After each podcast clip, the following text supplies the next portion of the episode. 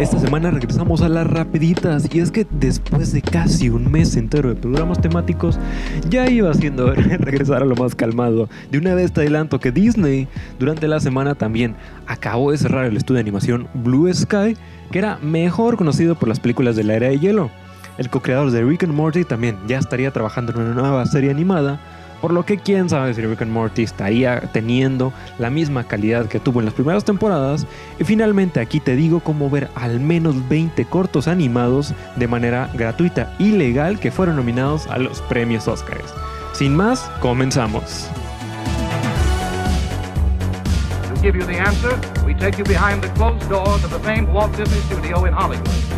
Doors usually barred to all visitors.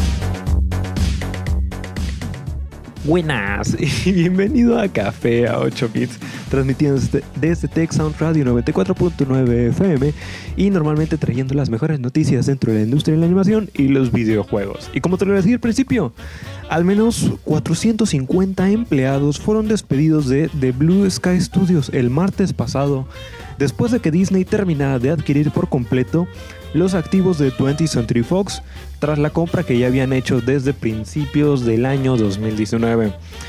Eh, un directivo de Disney comentó que Debido a la situación económica y después de mucha consideración, decidimos tomar la difícil decisión de cerrar The Blue Sky Studios. este, se espera que alguna fracción de los 450 empleados despedidos puedan de alguna manera ser recontratados en algún otro estudio de Disney. Pero sin embargo, ni Disney ni ningún otro medio aseguraron nada. Entonces, no nada está sobre papel y es una una esperanza de ver si logran rescatar a alguien más de ahí. Lo que sí es una realidad es que el estudio ya llevaba años sin ningún éxito comercial. Es decir, cada película que sacaban, cada película que ganaba menos y menos dinero que la anterior. Por lo que solamente es lógico que con un nuevo jefe, pues iban a haber despidos. ¿Sí? Porque sí. El éxito comercial más grande que llegaron a tener, para que te una idea, fue con la era de hielo, que fue hace prácticamente un poquito más de 10 años, si mal no me falla la memoria, con lo que recaudó 383 millones de dólares en la taquilla internacional. Y de ahí en adelante producieron al menos otras 13 películas, entre ellas estuvieron Robots, Horton, Espías Escondidas, que... Y, aunque ninguna de ellas fue un éxito que recaudase el suficiente dinero, ninguna de ellas fue un éxito, lo que se me lengua la trama, lo que sí pasaba es que recaudaban el suficiente dinero como para que Fox no llegara y les cerrara el, el changarrito. Lo que sí sucedió es que hasta que llegó y, y atacó la Nación del Fuego, Disney lo cerró. El creador de Over the Garden Wall próximamente estaría estrenando en Netflix, y es que Patrick McHale, mejor conocido por ser el director creativo de Hora de Aventura en Cartoon Network y después ser el creador de la serie nominada a los Emmys Over the Garden Wall, estaría adaptando a Netflix la serie de libros Red Wall. Hasta la fecha no tenemos día de estreno y el anuncio se produjo por parte de Netflix, el cual firmó un nuevo acuerdo de derechos con la editorial Penguin Random House Children's, quienes son los que mantienen los derechos de la serie de Red Wall. Pero bueno, ¿y de qué se trata la serie, no? La historia narra las aventuras de los animales antropomórficos que habitan en Red Wall Abbey y el campo circundante de Mossflower Woods, incluidos ratones, topos, liebres, tejones y otras especies del bosque. Con frecuencia los animales amantes de la paz de Mossflower son llamados a convertirse en guerreros para defenderse de las bandas de merodeadores de alimañas como ratas, comadrejas y zorros. Si te soy honesto, leyendo la sinopsis la verdad es que normalmente nunca aprendes nada porque no te dicen mucho. Es decir, esto puede escribir cualquier otra serie de furros. Lo que sí te puedo decir, y es que me echó clavado más o menos al respecto, es que una de las cosas más atractivas de esta serie es que pese a que son originalmente escritas para niños, el autor toma una posición mucho más madura que también pueden disfrutar tanto adultos como jóvenes agarrando elementos del terror agarrando elementos de por ejemplo del Señor de los Anillos e integrándolos en las historias con un lore profundo, largo Y más o menos para darte un ejemplo, uno de los primeros libros, en uno de los primeros libros seguimos al héroe arturiano guerrero Martín. Y sin dar ningún spoiler, en los siguientes libros avanzamos en el tiempo, en la, en la línea del tiempo, y a Martín únicamente se le menciona, pero como uno de los seres de la leyenda, de lo que sucedió en el pasado místico. Es decir, mantienen una línea cronológica y un lore bien construido, bastante, yo diría que bastante chido, ¿no? Algo similar a como sucede en las películas, en los libros de Mago de Oz. Todos ellos escritos por el autor Lyman Frank Baum y tanto los libros de Mago de Oz como los libros de Red Wall como la serie de Over the Garden Wall tienen todos algo en común. Es, eh, creo que es el punto importante de aquí de todo esto, ¿no? Que es que son, la audiencia son para niños, sí, pero no solamente los puede disfrutar un niño, sino que también un adulto los puede disfrutar porque tienen temáticas más maduras acerca de X, Y o Z, acercándose o no necesariamente como obscuro por el hecho de ser obscuro o no solamente violento por el hecho de ser violento, sino todo dirigido a un niño que también lo puede entender un adulto y que también lo puede, lo puede disfrutar bastante un adulto con la temática más madura que tiene. Por ejemplo, y a lo que iba, este, las historias de Mago de Oz, una está bastante padre como originalmente nacieron y es que a principios de 1900, el autor Lyman Frank Baum sacó el primer libro en Nueva York, en Chicago, Nueva York, y hasta ahí dijo, mira, este es libro, toda la historia se termina en el primer libro y se acabó. Sin embargo, muchos de los niños que leyeron los libros en el momento, el libro en el momento dijeron, pero queremos más, danos más, por favor, y empezaron a mandarle cartas a su casa. A todas las mañanas en la casa de Lyman Frank Baum recibía cartas de niños diciendo, por favor, dame más libros del Mago de Oz, queremos más libros, tráenos secuelas y que no sé qué, incluyendo también la misma, la misma editorial que le pedía libros, porque obviamente se vendían mucho. Pero el autor Frank decía, no, nanay, la historia está completada y hasta ahí llegó, no, no hay nada de valor o de calidad que yo te pueda dar. Va a ser un churro nada más por el hecho de ser un churro. Mejor vamos a dejarla que se, que se acabe la historia hasta donde tuvo que llegar y hasta donde yo la envisioné. De ahí en adelante, en los siguientes años, Frank empezó con el con todo el montón de dinero que ganó en los libros de Mago de Oz, empezó a fundar sus propios, sus siguientes libros y sus primeros proyectos empresariales. Sin embargo, ninguno de ellos realmente llegó a funcionar. Es decir, libro que sacaba, proyecto que sacaba, proyecto que se iba a la basura, ¡mi! al fondo completamente uno tras otro, uno tras otro, iban fallando. Total, que pasaron los años y Frank decía, oye, esto ya estuvo, ya se tardó mucho, ¿no? Ya no importa cuántas cosas saqué, que realmente me quería expresar como artista, todas las cosas fallaban. ¿Sabes quién me siguen yendo cartas? ¿Sabes qué? Nah, no le hace. Vamos a, vamos a hacer la secuela del maravilloso Mago de Oz, el, el maravilloso mundo de Mago de Oz. Sacó la secuela y como era de esperarse fue un completo éxito. Y de ahí en adelante, pues, como no quería seguir perdiendo dinero, pues ni modo, ponte a venderte casi que tu propio arte, ¿no? Entonces los siguientes 5, 6, 7, 5, ay, se me va el nombre de cuántos libros son, pero son un bastantito de libros, son como 6, 7. Los siguientes libros, pues no eran porque realmente los quisiese sacar, sino porque se los pedía la gente. Y él originalmente quería continuar haciendo historias más maduras, más, no necesariamente quería salirse del estereotipo cliché del libro de niño. Quería, ser, quería crecer como artista, pero no podía crecer como artista porque todos los libros que hacía eran dirigidos para niños. Así que un día se levantó y dijo, ¿sabes qué? Ya no, ya vale queso. Voy a hacer lo que yo quiera. Y, a los libros de Mago de Oz, este, les empezó a agregar de que su propio bagaje oscuro, su propia temática oscura, pero siguiéndolos, vendiéndolos como los libros de Mago de Oz. Este, entonces lo que terminabas teniendo era un libro para niños con temática oscura que ahorita dirías, oye, oye, no le voy, le voy a pensar dos veces antes de darle a, a mi hijo, a mi hijo de tres años, este libro, ¿no? Este, entonces, muchos de los libros de Mago de Oz eran libros para niños con temáticas oscuras. Lo mismo, lo mismo sucede con las series de Red Wall. Son libros para niños con temáticas un poco más oscuras y lo mismo sucede con la serie de Verde Garden Wall, una serie para niños con una temática un poco más oscura. Y creo que precisamente por eso mismo me agarra hablando, ¿no? Se me va el tiempo y me agarra hablando. Este, pero precisamente por eso mismo el creador, este Patrick McHale, es la decisión perfecta para darle luz verde a, la- esta serie de Redwall. No solamente porque es un, es un artista y un director increíble que tiene ya experiencia de décadas en la industria, sino que aparte, pues ya le sabe esto, ¿no? Ya, está, ya ha hecho cosas similares a esto. No es como que pongas un artista de terror para hacer este, comedia. Es, es algo que ya lo tiene, ya lo tiene calado y ya les funciona. Este, y bueno, ese es mi rant por eso, todo eso. Continuando con más noticias.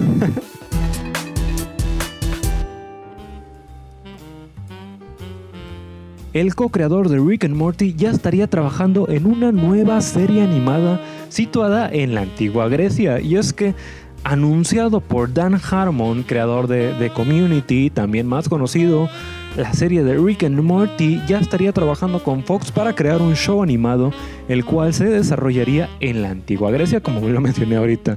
De acuerdo con IndieWire, Fox le ha dado luz verde al siguiente proyecto de Dan Harmon, el cual es descrito como una familia defectuosa de humanos, dioses y monstruos que intenta gobernar una de las ciudades del mundo sin matarse unos a otros. El mismo día, el presidente de Fox Entertainment, Michael Thorne, comentó que este proyecto es una comedia familiar increíblemente irreverente, contada por uno de los narrador- narradores más ingeniosos de la ciudad. Este, en, en cuanto a la producción, Bento Box Entertainment, el estudio detrás de Bob's Burger, será el encargado de la animación. Por el momento no hay información relacionada con los actores involucrados, pero pues es posible que Justin Roiland, co-creador de Rick and Morty, le preste, como ya es costumbre y tradición, la voz a uno de los personajes. De igual manera, se espera que esta serie animada se estrene hasta la primavera del 2022. Y lo único que tengo que decir al respecto de todo, todo este fachochote es que hay que recordar que la serie de Rick and Morty no estuvo hecha originalmente solamente por una persona. Es decir, estuvo creada por Dan Harmon y Justin Roiland. Y en lo personal, preferiría que ambos estuviesen completa, o, o lo más posible, ¿no?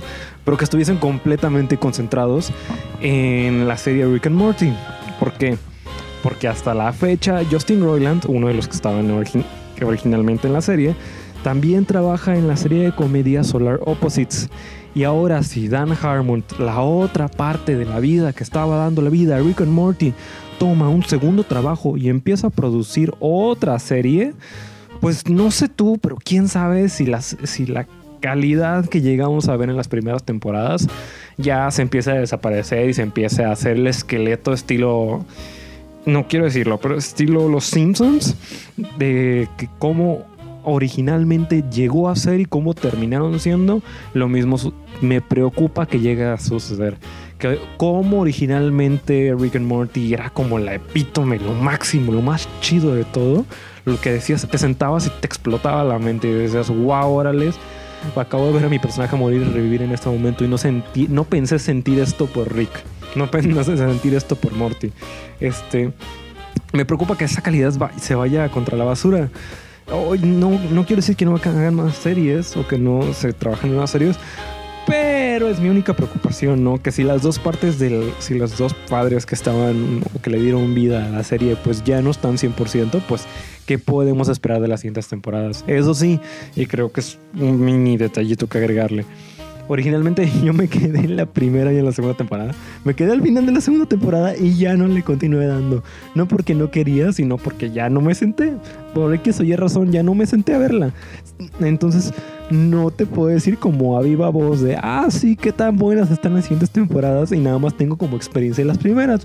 Pero bueno, esa es como mi preocupación de niño viejo. Este, esa es mi única preocupación de niño viejo. Continuando con las rapiditas. Ah, no, que rapiditas ni que nada. Este, nada más para decir que si estás disfrutando del programa, este y programas anteriores están en Spotify, Anchor, Podcast FM, iTunes, donde sea que te guste escuchar tu podcast, bajo el mismo nombre de Café a 8 bits. Eh, y también redes sociales, Facebook y Twitter como Café a 8 bits. Te dejo con dos minutitos, no te despegues. Legends Never Die. Ahorita continuamos con más aquí.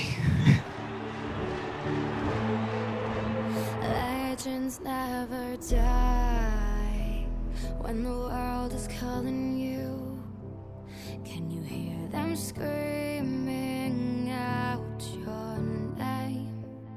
Legends never die, they become a part of you every time you play.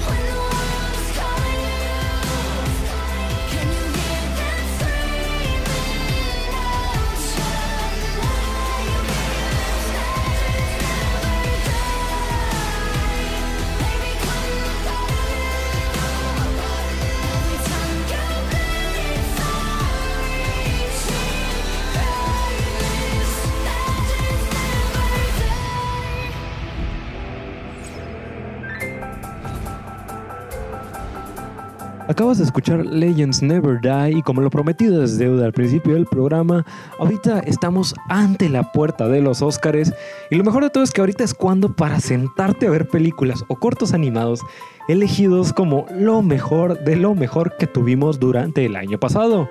Al menos he dicho por un grupo de jueces que se supone que tienen una mejor idea de eso.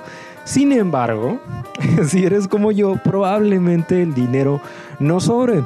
Pero esa no es excusa para verlas pirata. Así que hoy te traigo al menos 20 cortos animados calificados para los Óscares que puedes ver de manera completamente legal y gratuita. Toda la lista de cortos animados la puedes encontrar tanto en el link de en la descripción la puedes encontrar como el link en la descripción del podcast o también la puedes encontrar en la página de cartoonbrew.com bajo el nombre de Watch at least 20 Oscar Qualified Animation Shorts for Free Online o ver 20 eh, cortos animados de Oscar de manera gratuita. La página tiene links a los videos en Vimeo y en YouTube oficiales que publicaron los mismos creadores. Sin embargo, la oferta es por tiempo limitado, por lo que ni ellos, ni los de Cartoon Brew, ni tampoco yo tengo la menor idea de hasta cuándo estén disponibles de manera gratuita. Así que córrele. y, si sabe, y sabes qué es lo mejor de todo, es que por ser un cortometraje, la mayoría pues no pasan de los 10 minutos por lo que pues no es como una película que te tienes que ir y sentar y verla y tienes que tener como un fin de semana para poder tener el tiempo, ¿no? Te- es, por ser nada más 10 a 15 minutos, eh, lo puedes ver prácticamente que en la hora de lonche. en la hora de lonche te sientas y, ups, ya me eché tres cortos diferentes. O ya me eché al menos un corto de calidad sin tener que pagar ni un centavo y a través de mi teléfono, por darte una idea. Entre la lista de cortometrajes se encuentra la animación Ciervo por la neoyorquina Pilar García, el cual, la verdad es que de los que alcancé a ver, ese es el que más me gustó de todos, el cual narra la historia estilo realismo mágico latinoamericano de una niña que vive en pleno campo rodeada de naturaleza. Sin embargo, su paisaje es destruido por su padre, que es un cazador de ciervos, un hombre violento, maltratador, que arrasa con todo y la niña es prácticamente que obligada a comer el ciervo cazado en un estofado, pero se niega porque pues hacerlo significa ir en contra de los ideales de su padre destructor y al mismo tiempo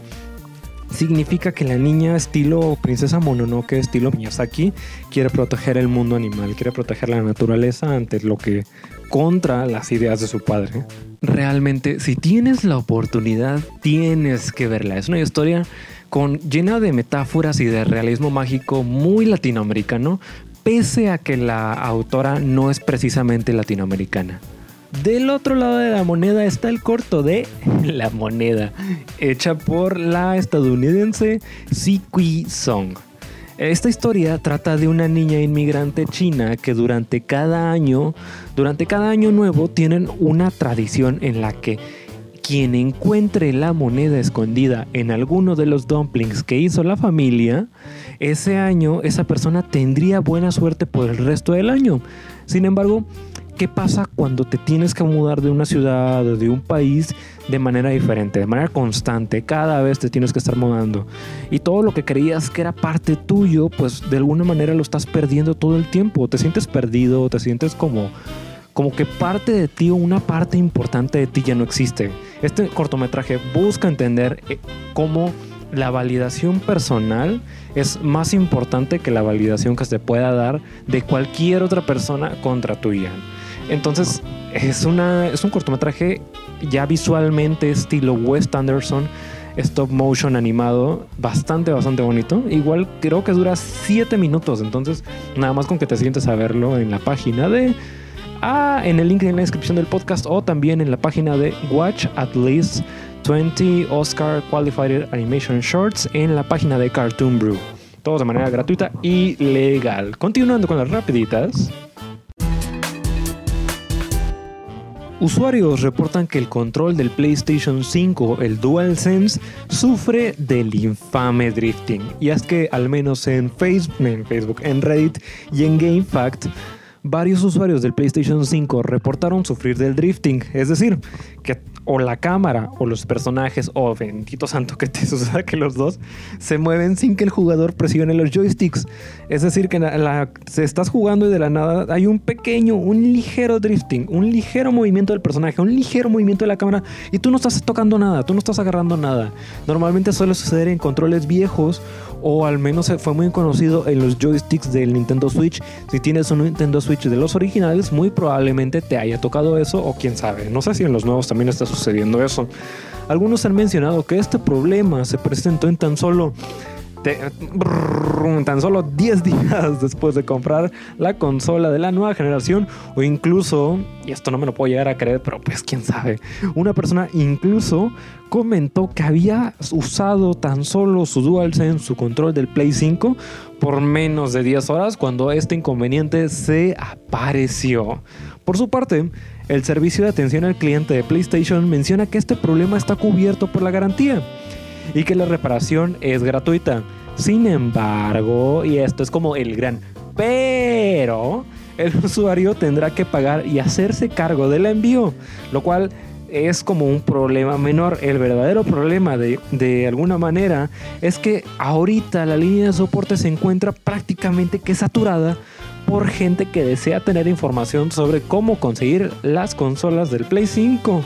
Al- Por lo, lo- por lo que es muy probable que pases varios minutos si es que te llegan a contestar la llamada, así como teléfono de banco, esperando por una respuesta oficial en el caso de que tu control sufra del infame drifting. Y si lo sufre, pues ya la verdad es que nanay, chavo, lo sé, no sé qué decirte. Este, continuando con más noticias. Tristemente lo que te estaba comentando la semana pasada para día de hoy ya no es cierto. Y es que el domingo 7 de febrero falleció Ricardo Silva, bueno, mejor conocido por los intérpretes de los temas de Chala, Chala, en el cual se anunció por medio de redes sociales que este entrañable e icónico personaje dentro de nuestra cultura popular latinoamericana perdió la vida. A él más que nada lo llegamos a conocer en los openings de Dragon Ball Z, los Supercampeones, Ice Shield 21, las Tortugas Ninja, Inuyasha, Digimon, Kenichi, Pokémon. Es decir, si existía algo de anime en Latinoamérica, muy probablemente él estuvo en nuestra infancia de alguna manera u otra. Descanse en paz, Ricardo Silva. Ya me deprimí. Pero bueno, para intentar no terminar la semana con una nota tan baja, vamos a hablar de algo un poquito mejor. Una cosa un poquito mejor y es que Ubisoft anunció que disminuirá su proceso de producción de juegos AAA en el futuro. Y es que durante el más reciente reporte financiero de la compañía, Ubisoft dijo que no quiere depender totalmente de sus producciones AAA en cuanto a sus ingresos se refiere. Es decir, el publisher francés buscará un nuevo modelo de negocios y como por ejemplo hablaron sobre los infames free to play. Lo cual, si te soy honesto, ya está bien peligrosa la cosa, ¿no? Porque viendo realísticamente, la mayoría de los juegos de Ubisoft son prácticamente que free to play o, play, o pay to win.